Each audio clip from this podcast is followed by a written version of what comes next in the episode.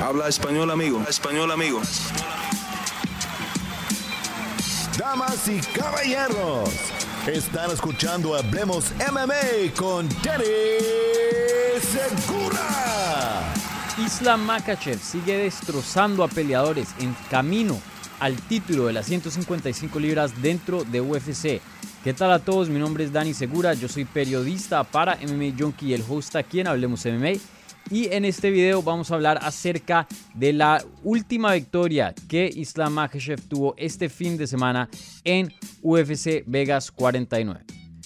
Bueno, mi gente, eh, como les dije, vamos a estar aquí analizando el evento estelar de UFC Vegas 49, una cartelera que se dio a cabo el sábado por la noche en Las Vegas, Nevada.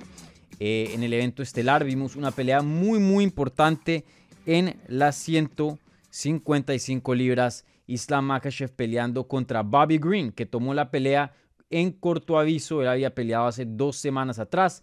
El oponente original de Islam Makhachev queda fuera del combate y ahí es cuando Bobby Green entra como un reemplazo. Y bueno, eh, como había dicho o, había insinuado al comienzo, fue un desempeño muy, muy dominante de Islam Makhachev.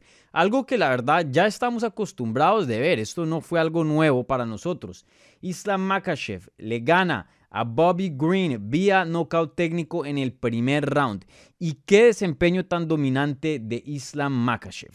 Em, hablemos rápidamente de lo que vimos, de lo que sucedió en la pelea y luego ya entramos a lo que es eh, lo que significa la victoria y bueno, qué le puede seguir a ambos peleadores en esta situación. Entonces, por primerazas, como dije, súper dominante de Islam Makhachev. Desde que empezó la pelea, empezó con presión, presión, presión a Bobby Green.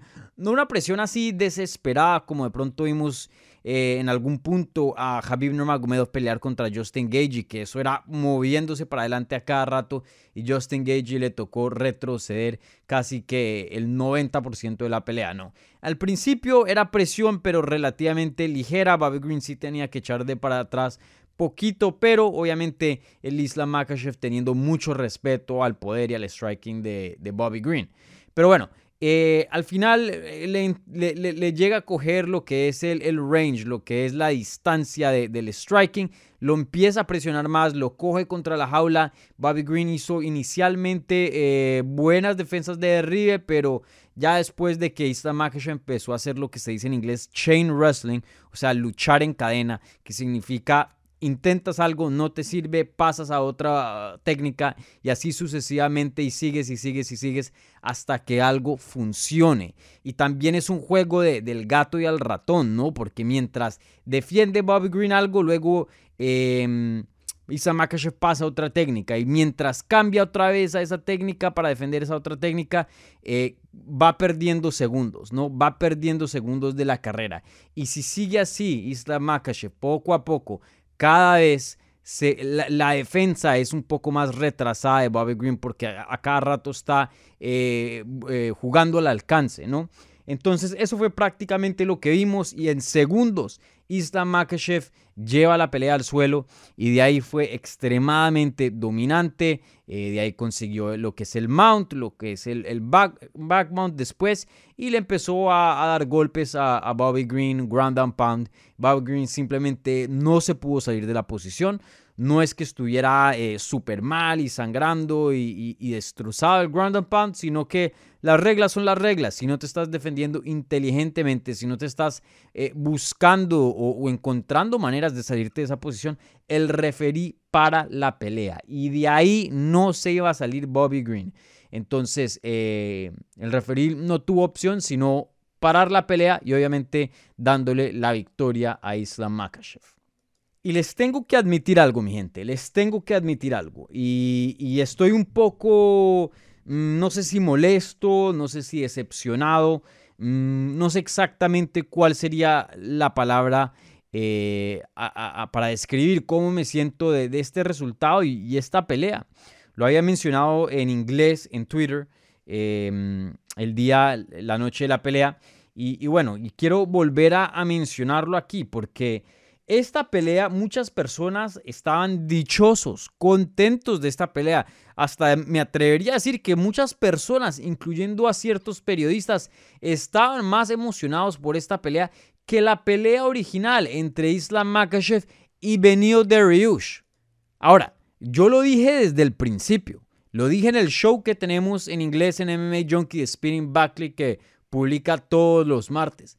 Yo había dicho, esta es una terrible idea.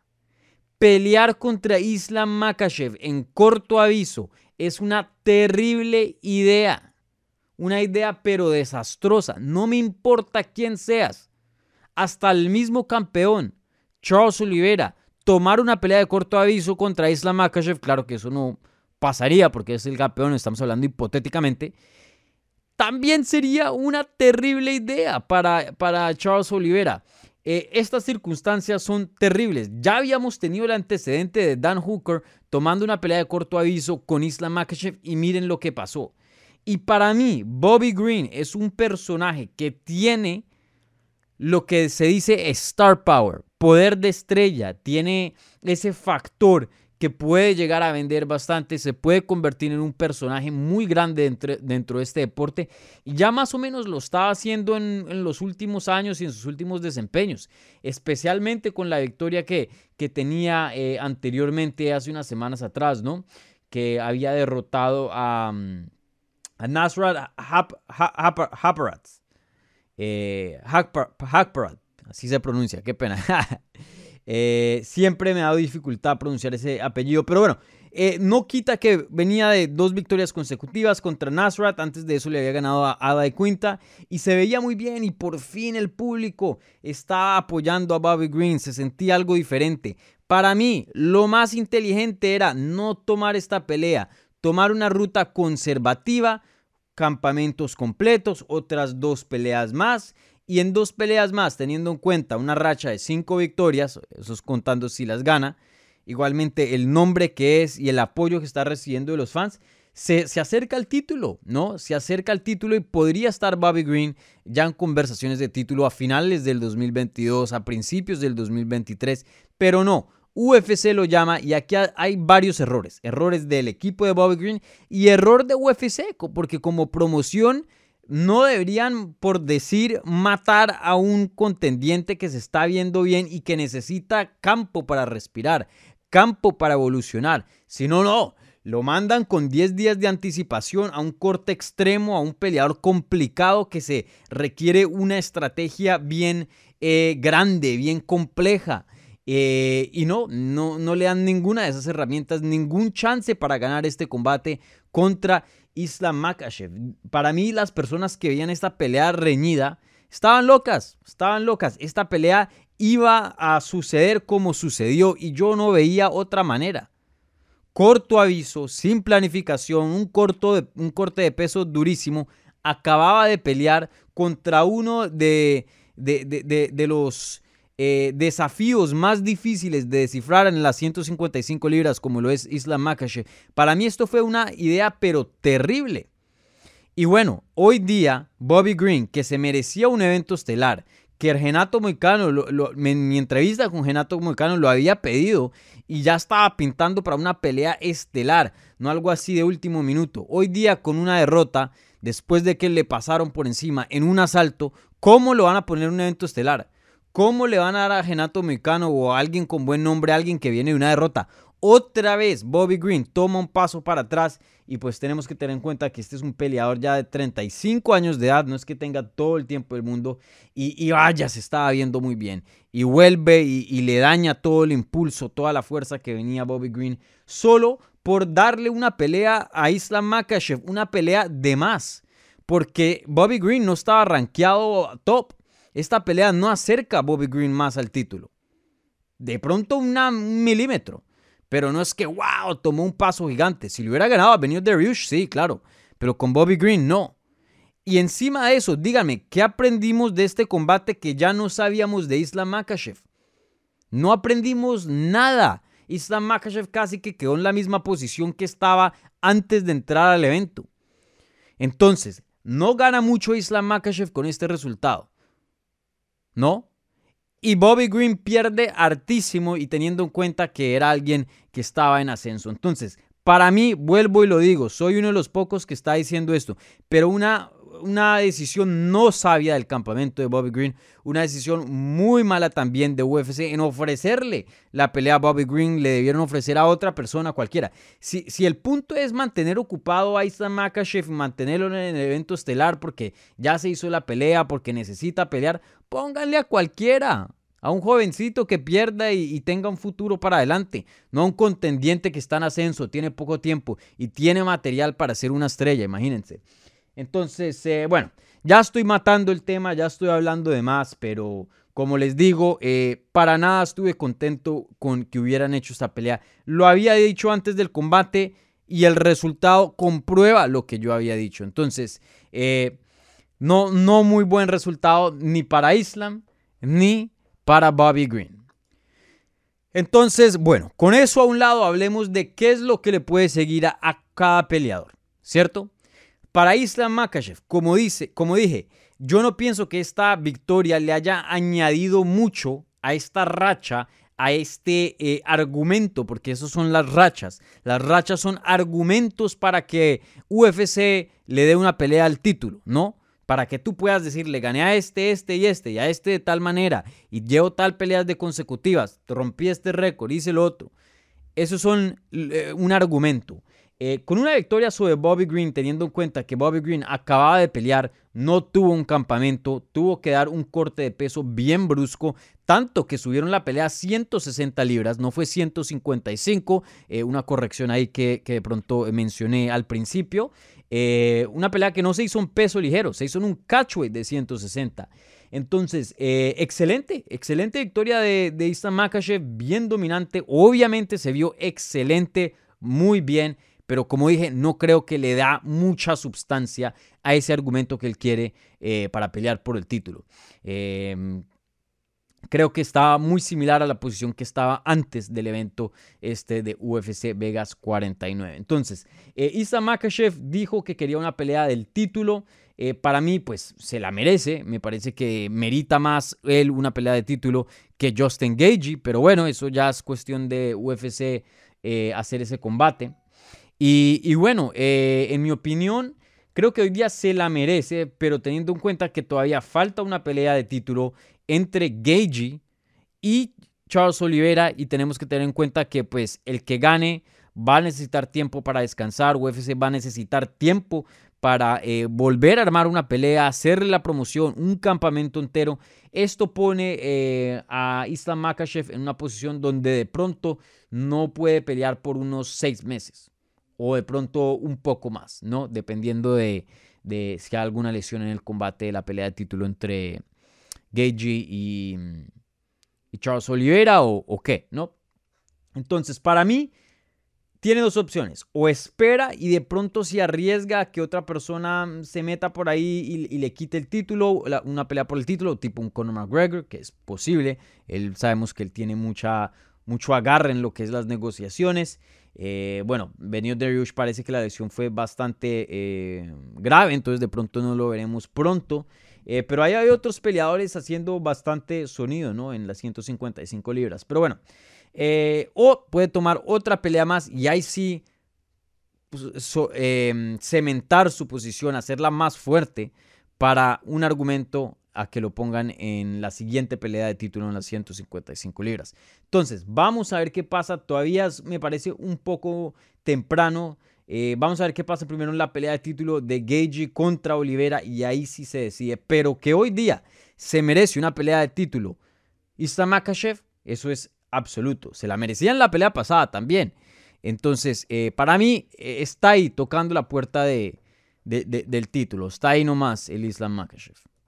Y para Bobby Green, como había dicho, una derrota que lo desinfla bastante. Le pasaron por encima y, como había dicho, em, muchas personas decían, ah, no, pero esto le añade a la leyenda de Bobby Green, ¿no? Oh, miren Bobby Green, qué tanta... Eh, qué tanto coraje tiene, qué tanto ánimo, qué tanta eh, no, falta de miedo, falta de respeto a oponentes así de alto calibre, tomando una pelea de corto aviso, wow, salvando el evento estelar contra el monstruo de Islam Makachev. Y todo esto se decía de Bobby Green. Pero al final del día, mi gente, eso es en el momento, después de la experiencia, con lo que nos vamos, el sentimiento es que le pasaron por encima. Nadie en un año se va a acordar o en cuatro meses oh, wow, tomó la pelea de corto aviso, oh, wow, no tuvo un campamento. No, nos recordamos del resultado. Eso es lo mismo que pasó con Dan Hooker. Hoy día no se habla de Dan Hooker. Uy, miren cómo Dan Hooker le eh, tomó la pelea de corto aviso. Uy, miren qué tan valiente es. No, se habla de qué tan fácil le pasó Islam Makhachev por encima y qué tan rápido lo sometió. Eso es lo que se habla. Tanto que hoy día ni siquiera Dan Hooker se encuentra compitiendo en las 155 libras. Después de esa pelea anunció que iba a bajar a 145 y que si no estoy mal ya tiene una pelea fichada. Entonces, em, terrible para Bobby Green porque hoy día no puedes ponerlo en un evento estelar veniendo de una derrota tan fea. Y no le puedes dar un oponente así bien todo porque no se lo merece, viene de una derrota. Entonces, eh, un paso para atrás para Bobby Green, como había dicho. Eh, sin duda sigue siendo un peleador muy emocionante, un peleador que eh, la gente le gusta ver, eso sí, no, no, no cabe la menor duda. Entonces, pues sí, vamos a ver qué le sigue. Me gustaría verlo con, con, una leyenda, con alguien con nombre. De pronto que no esté en los rankings, pero alguien que tenga un estatus dentro de la división, tipo un Jim Miller, que hace poco ganó vía knockout y lució muy bien.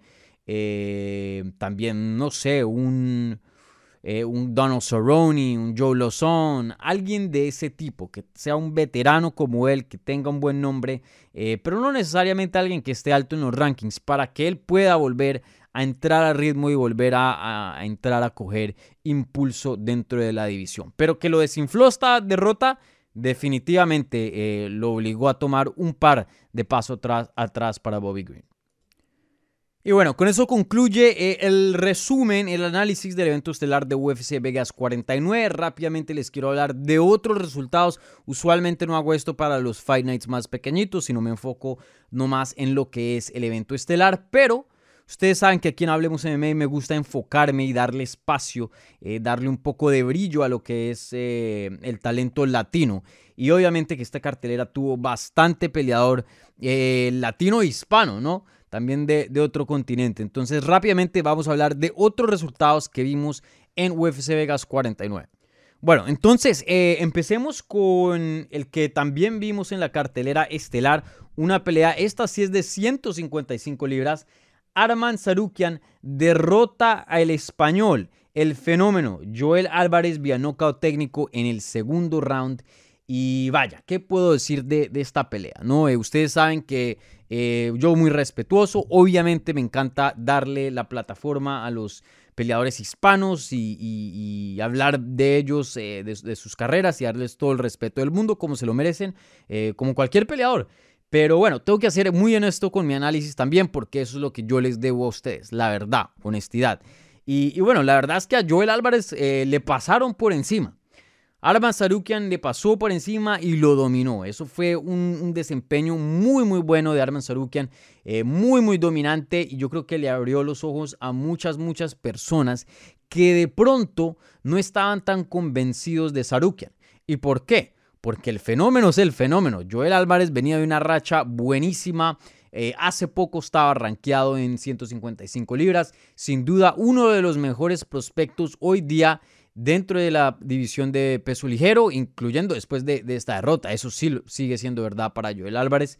Entonces, eh, una victoria de esa manera sobre alguien, sobre un fenómeno, sobre alguien tan bueno como Joel Álvarez, pues eso deja mucho de qué hablar. Entonces, la verdad que Arman Serukian se, se vio muy bien. Para los que em, no saben, él debutó en UFC contra Islam Makachev una pelea muy, muy reñida, muy buena, donde Arma Sarukian tuvo bastante éxito. Esa pelea ganó pelea de la noche. Los dos peleadores se llevaron un bono de 50 mil dólares. Y bueno, hoy día el Islam eh, se encuentra, como dije, eh, a un paso de una pelea de título. Entonces eso habla de qué tan bueno es Arman Sarukian, que la única derrota de UFC fue contra alguien top y aún así una pelea muy, muy, muy reñida. Entonces, excelente victoria de Arman Sarukian, para mí se merece un buen nombre. Él pidió la pelea con Gregor Gillespie eh, después en la rueda de prensa.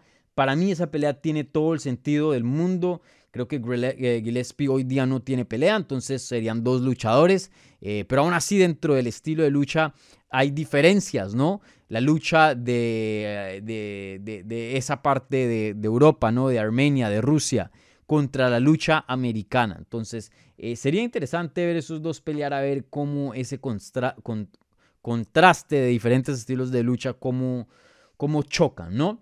Pero también hay, otras opciones. Em, tenemos que tener en cuenta que eh, Rafael dos Anjos tiene un combate eh, en, estas semanas, y no creo que ahorita en unos días. Va a estar peleando contra Rafael Fisiv, una pelea muy importante, esa se define bastante. Creo que el perdedor, especialmente si, es, si es dos Anjos, de pronto le vendría bien a, a Sarukian, teniendo en cuenta que pues, es un ex campeón, entonces de todas maneras un nombre bien grande. Entonces, eh, vamos a ver qué le, qué le sirve al, al Sarukian, pero sin duda se merece un nombre grande, alguien dentro de los rankings. Y bueno, en cuanto a Joel Álvarez, em, no se vio muy bien, como había dicho, una pelea muy dominante de Arman Sarukian.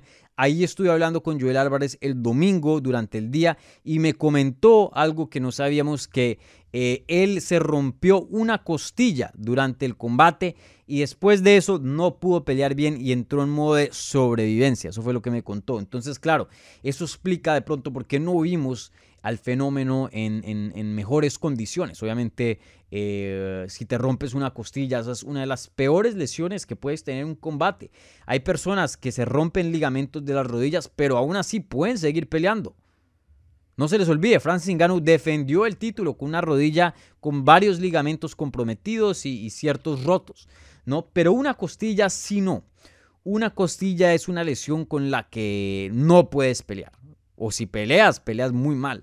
Eh, es una lesión que sí debilita mucho al cuerpo, todo, al respirar, al moverte, tu movilidad, eh, todo, todo, todo lo afecta una, una costilla rota. Entonces, Em, ahí me estuvo comentando el Joel Álvarez que pues eh, se va a demorar un tiempo, dos meses sin entrenar para poder recuperarse de, esa lesión y ya después de dos meses puede volver a entrenar. Entonces, una lesión dura para Joel, pero sin duda no una lesión grave en el sentido de que no va a ser igual o, o algo así por el estilo, ¿no? Hay personas que tienen lesiones a los ojos o a las rodillas o, a ciertas partes del cuerpo que ya no les afectan el cuerpo ya de por vida y, no vuelven a ser los mismos peleadores. Este no es el caso. Todavía Joel Álvarez es muy joven y, promete bastante. Y como les dije, el Sarukian es un animal, entonces eh, no perdió con cualquiera.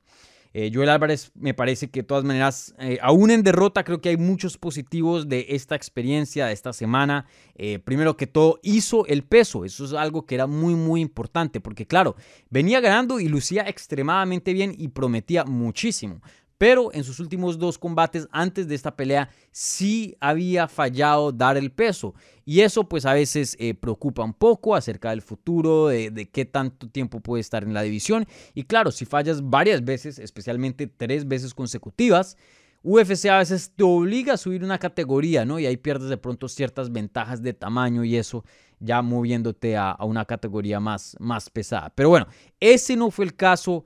Estuvo con el PI me contó antes de la pelea que lo habíamos entrevistado aquí en Hablemos MMA que eh, dio el peso muy muy bien, que se sentía bien y bueno, eso lo vimos en la báscula el viernes por la mañana pesando 156 libras el español. Entonces, sí una derrota, sí se va con una lesión, pero también eh, se va con una derrota contra alguien muy muy bueno, estaba comprometido y encima de eso ya comprobó, creo, para muchas personas que de pronto no tenían toda la confianza 100% en él, que sí puede dar el peso y que sí puede tener futuro en 155 libras, no se tiene que ir a 170, ¿no? Y, se vio muy bien y muy energético, no es que estaba temblando encima de la báscula ni nada de eso. Entonces, eh, sé que hay varios negativos aquí para, para Joel Álvarez, pero creo que también hay positivos. Entonces, eh, no el peor caso del mundo. Y él mismo lo dijo, el que pierda acá no creo que es el fin del mundo. Los dos somos jóvenes, los dos tenemos un futuro eh, bien brillante, ¿no? Entonces, creo que eso sigue en pie para el español Joel Álvarez. Bueno, y rápidamente, eh, para terminar, quería hablar un, eh, rápidamente un chin sobre el chileno Ignacio Bajamondes, que le gana a Rong Shu vía sumisión Bravo Choke en el tercer round de la pelea que tuvieron ahí en las preliminares, una pelea que se dio a cabo en las 160 libras como el evento estelar debido a que Rong Zhu vino de sobrepeso. Entonces, aún así, contra un rival que venía más pesado, Ignacio Bajamondes hizo lo que Ignacio Bajamondes hace. Y eso es que te patea el trasero, eh, puños, patadas, te destruye de pie y, y bueno, Creo que el resultado es un poco engañoso porque la verdad que eso fue un desempeño brillante de pie. En cuanto al striking, muy bien se vio Ignacio Bajamondes. Ya lo último, Rongju no quería que le golpeara más. Intenta un takedown y ahí es cuando se abre la oportunidad para la sumisión. Ignacio Bajamondes termina finalizando el combate vía Bravo Choke. Entonces, un excelente desempeño para el chileno. El chileno bien, bien joven en su carrera, aunque tiene bastante experiencia, apenas 24 años de edad. Entonces, con él no me quiero poner picky, como les había dicho, con él no, no hay que apresurarse. Para él, él necesita eh, peleas, él necesita experiencia. Entonces, cualquiera sirve, hasta es preferible no medirse con el top porque eh, pueda que em, ciertas derrotas a veces cambian a peleadores y, todavía están en una edad muy, muy temprana. Esperen a que madure un poquitico, esperen a que coja un poco más de experiencia y ahí sí mándenlo contra los Leones. Pero eh, sin duda puede merecer un, nombre grande, alguien que eh, sea un veterano, pero que no necesariamente sea un contendiente top. Pero bueno, eh, sin duda un excelente desempeño de Ignacio Bajamondes. Bueno, rápidamente quiero resaltar otros dos desempeños. Terence McKinney también empezó ligero, le gana a Siam vía sumisión en el primer round. Ojo con Terence McKinney, promete bastante. Un prospecto muy, muy bueno que pinta para bastante. Entonces vamos a ver qué pasa. Igualmente en las 145 libras, Jonathan Martínez le gana al mexicano Alejandro Pérez. Eh, una derrota dura para Alejandro, el que entrena muy muy duro en AKA.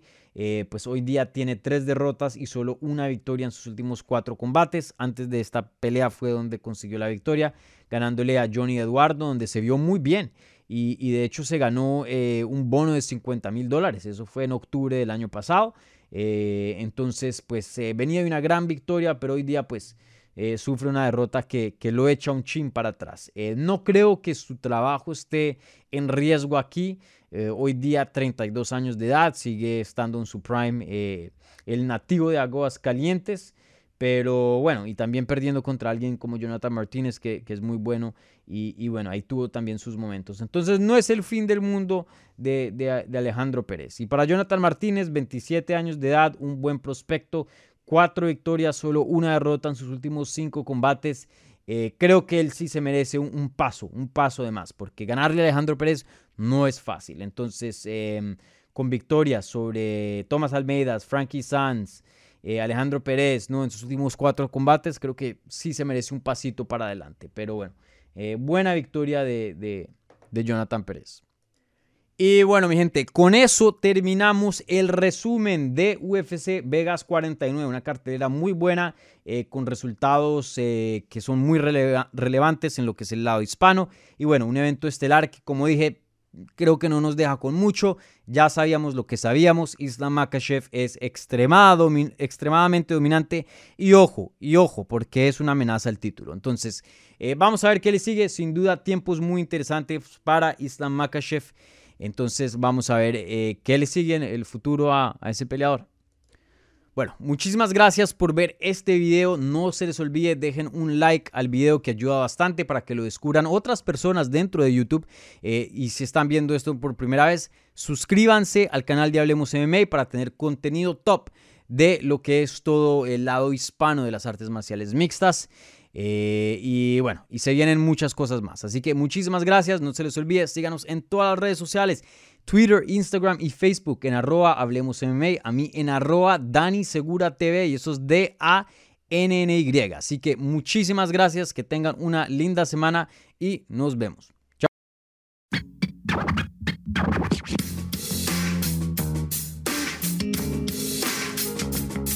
Gracias por escuchar Hablemos MMA. Si les gustó el show, los invitamos a que se suscriban en su plataforma favorita de podcast para recibir episodios semanales. También déjanos tu review o cualquier comentario.